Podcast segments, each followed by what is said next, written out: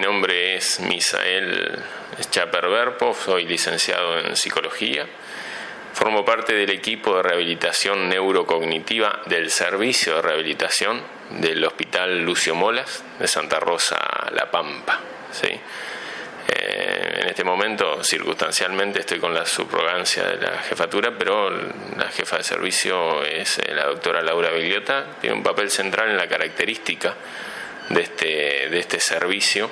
que es el hecho de ser un servicio de rehabilitación integral. Tenemos la maravilla de poder eh, ser parte de lo que es salud pública, con lo cual eh, tratamos de respetar el derecho de, todo, de toda persona, de todo sujeto a recibir cobertura de rehabilitación ante diversas circunstancias amplias, con multidisciplina, vamos a contar cuáles de ellas. Y eso parte también de la idea de que el sentido integral considera no solo la rehabilitación física o funcional, sino también lo neurocognitivo, ¿sí? Eso es un cambio fundamental y que tiene una raíz en la ley 2784, es ley provincial, que allá por el año 2014, eh, motivado por la conjunción del proyecto de Laura más este, circunstancias de, correlato en el trabajo con estrellas amarillas y, diversas personas e instituciones que quisieron apoyar el proyecto pasa a dar cuenta de que el proceso de rehabilitación tenga lo neurocognitivo entre las especificidades de abordaje. Eso hace que se complejice muchísimo más hasta llegar al resultado de un servicio de rehabilitación como el que tenemos hoy, que repito, tiene en cuenta de eh, abrir la posibilidad de rehabilitación a toda persona, a todo sujeto, porque es derecho, derecho humano universal, y que tiene abordajes desde la medicina, con clínica, fisiatría, que tiene abordajes neurocognitivos, psicoterapéuticos, psicopedagógicos, a nivel kinesiológico, con fisioterapia y trabajo en gimnasio, terapéutico ocupacional, músico terapéutico, eh, tanto adulto como pediátrico fonoaudiológico central y además considerando que el abordaje no se hace solo a nivel ambulatorio, o sea que el servicio no es el edificio del que yo participo y sus consultorios o espacios terapéuticos, sino que el trabajo se hace desde terapia intensiva hasta el recorrido por sala y ambulatorio posterior. O sea que estas diversas disciplinas de las que hemos hablado, y espero no haberme olvidado alguna del camino, también colaboran otros servicios, pues los nombraremos, trabajan desde que el paciente está internado en terapia intensiva post ingreso, por ejemplo, por guardia, en lo que puede ser un caso de injuria cerebral por traumatismo de cráneo, ACV o cualquier otra circunstancia, hasta lo que puede ser la condición ambulatoria previa al alta. La diversidad de eh, patologías o circunstancias por las que atraviesan las personas que son atendidas por este servicio son sumamente amplias, pero van desde el recorrido de este, injurias cerebrales, generalmente por trauma de cráneo, accidente cerebrovascular, con una gravedad y una complejidad muy alta, porque somos el establecimiento asistencial de referencia en la provincia, hasta cuestiones más ligadas a eh, tratamientos respiratorios, tratamientos este, de cuestiones ligadas a obesidad, de cuestiones ligadas a equilibrio, de cuestiones ligadas a diversas, diversas circunstancias. Eh, un servicio que se va conformando con el tiempo eh, y que va incrementando paso a paso la complejidad del abordaje. Entonces, dos valores. Rehabilitación multidisciplinaria, integral, eso le da complejidad, y el segundo, que somos parte de salud pública. Y con eso respetamos el derecho universal de acceso de toda persona este, a cubrir la prestación de rehabilitación.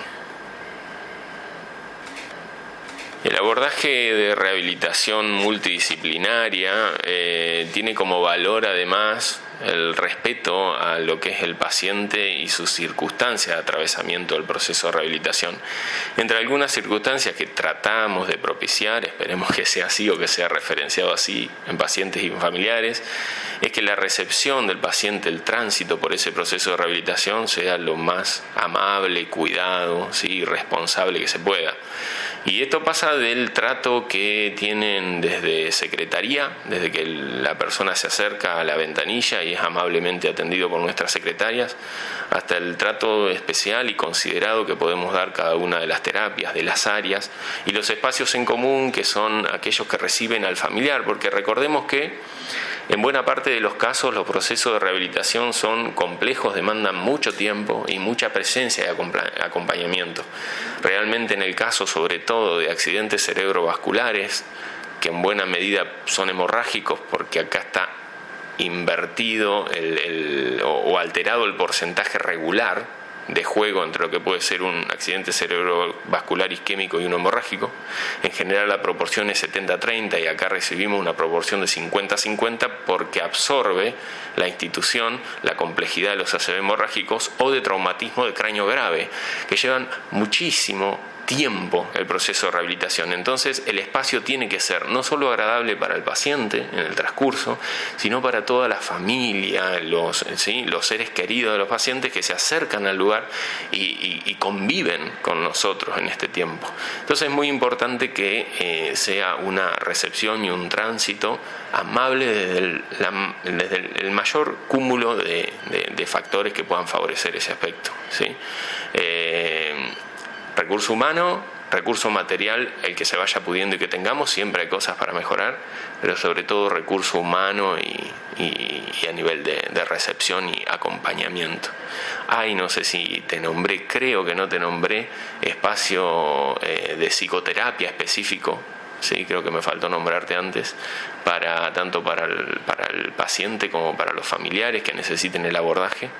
Este, para el curso del proceso de rehabilitación y el servicio de rehabilitación no es sin la colaboración constante de los otros servicios también aportando multidisciplina. Eso es central, o sea que un paciente que está transitando un proceso de rehabilitación multidisciplinaria, ejemplo, por un traumatismo de cráneo grave, hoy tiene la posibilidad de ser atendido kinesiológicamente, psicoterapéuticamente, fonoaudiológicamente, musicoterapéuticamente, a nivel de terapia ocupacional y a nivel de abordaje neurocognitivo. A la par va a tener el abordaje nutricional por el servicio de alimentación y nutrición que colabora con nosotros, a nivel de trabajo social, excelente, toda la gente del servicio de trabajo social y el resto de las disciplinas y los, y los servicios que están en contacto con nosotros desde lo que es este, salud pública, neurología, cardiología o quienes sean, pero la verdad que hay algunos, algunas, algunos servicios, algunas disciplinas, enfermería, trabajo social, nutrición, demás, entre otras, que van a la par con nosotros. Es realmente integral el abordaje y por supuesto, siempre faltarán algunas cosas porque es una construcción, pero es un orgullo que una persona pueda tener acceso a eso y con la calidad de, prestación y responsabilidad que tratamos de darle, repito, para todo el mundo. ¿eh? a elección de cualquier persona que quiera respetar ese derecho y sobre todo aquel, aquel grupo poblacional que por ahí por alguna cuestión socioeconómica no pueda tener acceso a algunos otros espacios que requieren una demanda en ese sentido y aquí la puerta abierta está para quien tiene, para quien no tiene, para todo el mundo. Nosotros estamos en una instancia de eh, ver qué hacemos al llevar adelante procesos multidisciplinarios entonces de rehabilitación cuando eh, tenemos que lidiar con los efectos de un fenómeno que ha aparecido, un fenómeno que se convierte en patológico. Algunos de esos fenómenos patológicos son absolutamente plausibles de sensibilizarse en frecuencia y en gravedad ante la prevención y eso es lo importante, el factor de prevención que debemos destacar. ¿Para qué? Para que nuestro trabajo se alivie en función de que determinados fenómenos no aparezcan eh, con ese grado de impacto. Estamos hablando de que las dos causas de mayor repercusión ¿sí? en cuanto a cuestiones de implicancia funcional o eh, discapacidad de, de, las personas que asisten aquí son accidentes cerebrovasculares y traumatismos de cráneo graves, ambos absolutamente plausibles de prevenirse. ¿Sí? en accidentes cerebrovasculares a nivel de lo que puede ser controles médicos regulares, una dieta sana, variada, higiene del sueño, los cuidados generales que hacen a que nuestros cuerpos sean beneficiados y no ser plausibles de generar factores de riesgo que luego devienen en lo que es un accidente cerebrovascular en mayor o menor medida con una implicancia enorme. Los traumatismos de cráneo lo mismo, el impacto de lo que puede ser la prevención en aquello que es siniestro vial es enorme. En cuanto a que,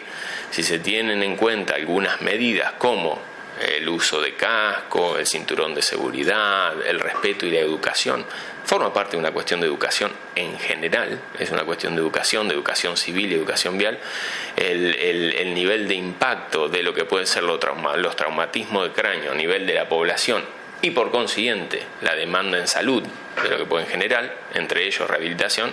varía considerablemente. ¿Está bien? Entonces, creo que es destacable hacer hincapié, por un lado, en ese aspecto de la prevención. Otra de las cosas que quiero reforzar y volver a destacar, porque ya olvido que dije que no, es el hecho de que la rehabilitación multidisciplinaria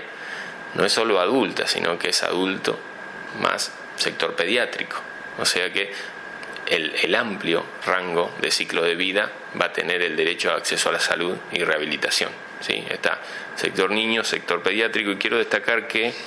eh, hay un proyecto presentado también por, por Laura que eh, recientemente se aprobó para la construcción de un servicio de rehabilitación infantil integral específico. Eh, eso está en instancia de proyecto aprobado, entonces a futuro esperemos además de todo esto que humildemente somos, se agregue algo que pueda incrementar el valor y el acceso a derecho a salud. Creo que siempre el desafío es incrementar el grado de complejidad y la calidad del proceso de rehabilitación y eso atañe a seguir incrementando la multidisciplina en cuanto que cada área evolucione con especificidad dentro de su cúmulo de conocimientos y prácticas, pero también que se agilice mayormente y se siga incrementando el intercambio entre las diversas disciplinas. Después la creación de otras condiciones de posibilidad como lo puede ser este, hidroterapia, todo el tema de abordaje, eh, que nos permite una, una instancia de pileta adaptada a tal circunstancia, que eso está eh, en, breve, imagino, como para sumarse al, cúmulo de rehabilitación, que siempre hay eh, de estos factores que mejoran la calidad de intervención y que a veces por no contar con ellos, porque lo material cuesta y cuesta muchísimo, el paciente tiene que recibirlo en otro lugar o en otra instancia, a veces muy lejos de su hogar o donde es oriundo. Hay que seguir incrementando en estos nuevos proyectos, como hablábamos, de dar especificidad a un espacio este, pediátrico y incrementar las intervenciones en adultos, sumar siempre recursos humanos valiosos y ver los desafíos de la práctica cotidiana que son el estudio, la formación, la responsabilidad, incrementar base psicoeducativa también, trabajos de extensión en colaboración con otras instituciones, con el orden de lo, de, también de lo civil, de lo educativo y demás, que también este, en algún momento se habla. Por supuesto, como siempre, en un momento todo no se puede, pero es una construcción y ese es el camino, ese es el camino a seguir. Que digamos la utopía es es como un horizonte donde no allá en el fondo se ve eso que parece un límite y uno por más que camine y camine parece no llegar, pero el valor no está en llegar o no llegar, el valor está en la existencia de ese horizonte que te permite caminar, o sea, es el caminar aquello valioso en busca de algún objetivo. Y esa me parece que es la tarea.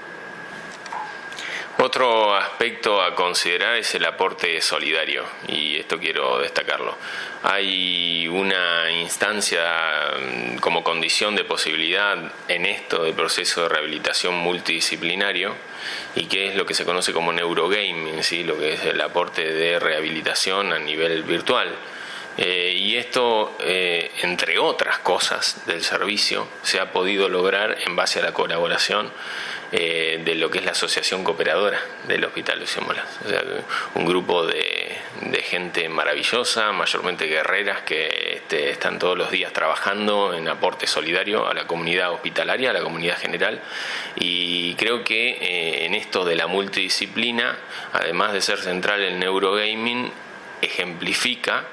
esto del aporte solidario de otras instancias para que esto siga creciendo ¿no? y permita un abordaje cada vez más complejo, integral y beneficioso para el paciente y su familia.